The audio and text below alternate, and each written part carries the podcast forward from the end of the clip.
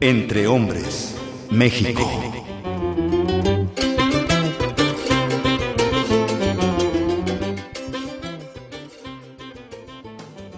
Los hombres se hacen, se construyen, siempre se están construyendo.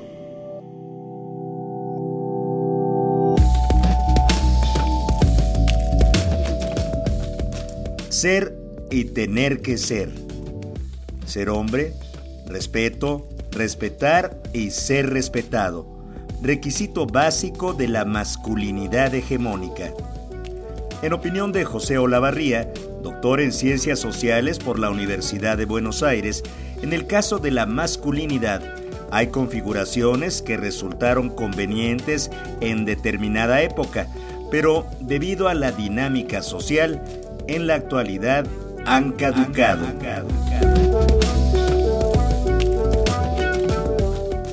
Los hombres se hacen, se construyen, siempre se están construyendo.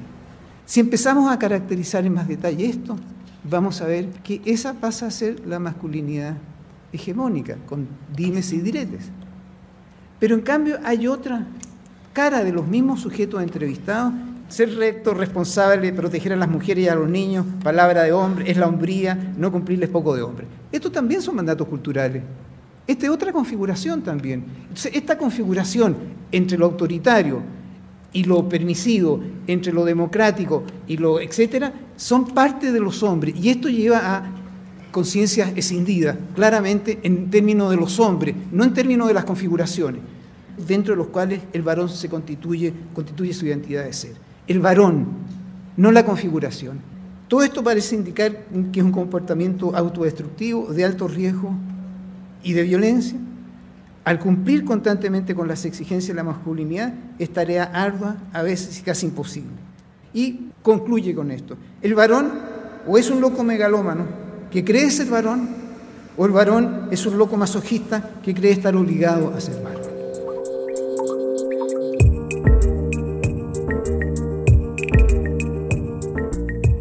Los estudios sobre masculinidad no buscan justificar la violencia, buscan respuestas para entender cómo y por qué se ha instalado la violencia en lo público y privado, en la escuela y el hogar, en las relaciones interpersonales y también en las sociales.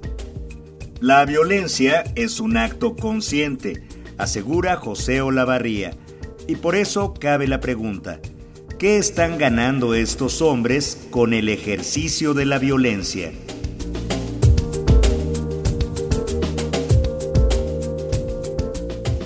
O sea, los hombres como las mujeres podemos optar, podemos decidir, podemos recibir órdenes de hacer lo que es contrario a nuestro razonamiento, pero suponer que nuestros actos son actos mecánicos en función de una masculinidad hegemónica o en función de un mandato que me lleva a ser responsable, etcétera, eso es un punto que es inamovible. Las personas, en definitiva, los hombres y las mujeres son responsables de sus actos, salvo que no tengan conciencia del efecto de sus actos. Y lo que hemos estudiado tanto en violencia doméstica, en terrorismo, etcétera, que todos aquellos hombres que participaron de los más horrendos crímenes, etcétera, tenían conciencia de lo que estaban haciendo y pudieron no hacerlo. Esa es la cuestión. Ahí está el punto cómo trabajar con hombres. ¿Qué están ganando con eso? Esa es la pregunta. ¿ya? No es porque ellos no puedan ser distintos. Ellos pueden ser distintos, pero su opción es esa y eso tiene consecuencias políticas. Los estudios de género y los estudios de masculinidad son política, política de los cuerpos y eso yo creo que no tenemos que olvidar. Generar trabajos colectivos al estudiar los problemas de género.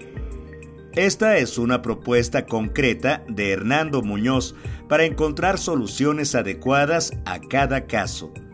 Él es doctor en perspectiva de género y propone que los temas de género sean tratados con amplitud de miras, porque, dice, en Colombia hay casos de falsas acusaciones por acoso sexual que son manipuladas con tintes políticos.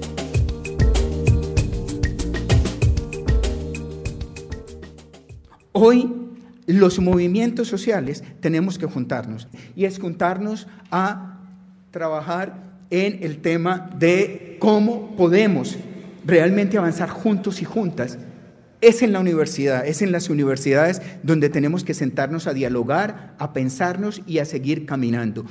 No podemos irnos a extremos. Yo tengo un profesor que como decano tuve que sacarlo del país porque lo amenazaron por un supuesto abuso sexual.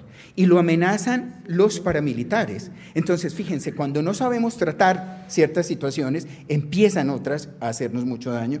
Y a, mí me acusaron de cómplice en el grado de septiembre, que los decanos tenemos que graduar sí o sí, porque supuestamente hay un chico que tenía una denuncia sobre acoso sexual y yo lo estaba graduando. Una cosa es lo que está sucediendo allá y otra cosa es mi papel legal y lo que debo hacer. Nunca me imaginaría yo ser eh, cómplice de acosos o de abusos o demás. Jamás. Y no lo podemos aceptar y creo que ese es un llamado. Y un reto muy grande es pensar nuevas metodologías para los estudios de masculinidades. Y yo descubrí en esta investigación algo maravilloso para mí, seguramente que algunos de ustedes ya lo habían hecho, y es el tema de eh, la metodología de los relatos de vida que están entre las historias de vida y las entrevistas a profundidad. Y creo que ha sido maravilloso para poder trabajar con los hombres, esos hombres que como José decía, se preguntan, ¿y yo por qué tengo que pensarme en esto?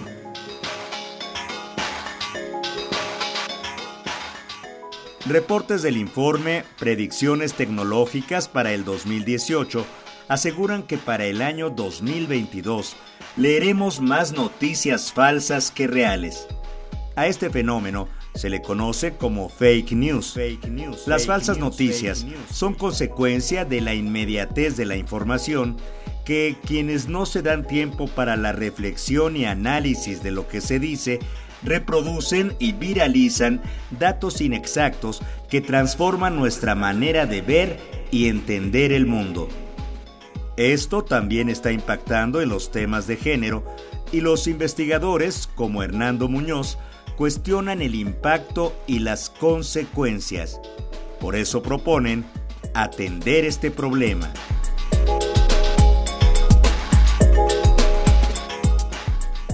A mí me parece que algo terrible de lo que está pasando en estos, en estos momentos en, nuestro, en nuestra región es todo el tema de las redes sociales y las fake news, que lo mencionó Connell. Ella eh, hizo una mención hacia eso y hay unos asuntos terribles de la denigración del ser humano y de cómo puedo yo hacer un desprestigio del otro y demás. Yo creo que nos toca también hacer una mirada mucho más amplia y compleja de, de los temas, porque creo que ya estamos en otro movimiento. Yo sí quisiera sugerir mucho que se usara la voz de los hombres para realmente hacer una mirada reflexiva de nuestras eh, ah, prácticas y de la cotidianidad de lo que hacemos cada, en, ese sentido. Entonces es como la combinación de esas formas también de, unas miradas específicas eh, que hay que hacer y ampliar.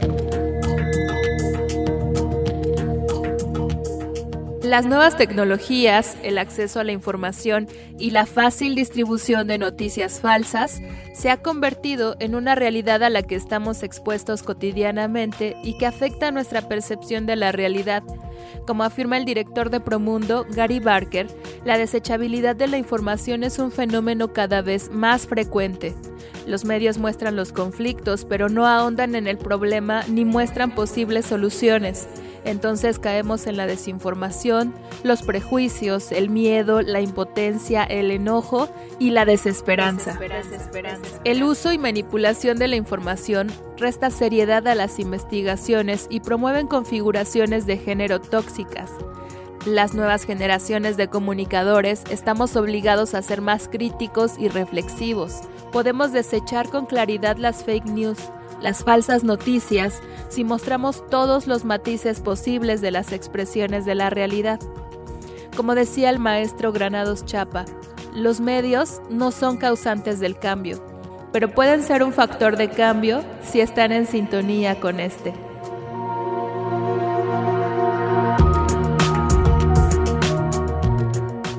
Entrehombres.net.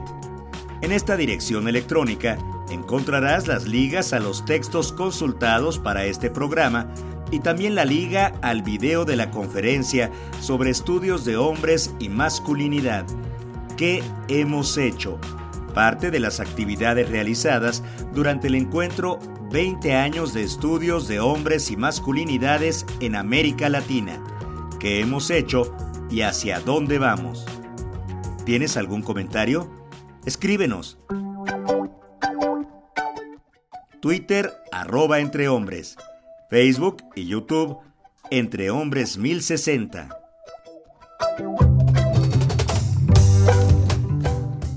Realización Elizabeth Cárdenas. Voz José Ángel Domínguez. Producción Pita Cortés. Entre Hombres, México.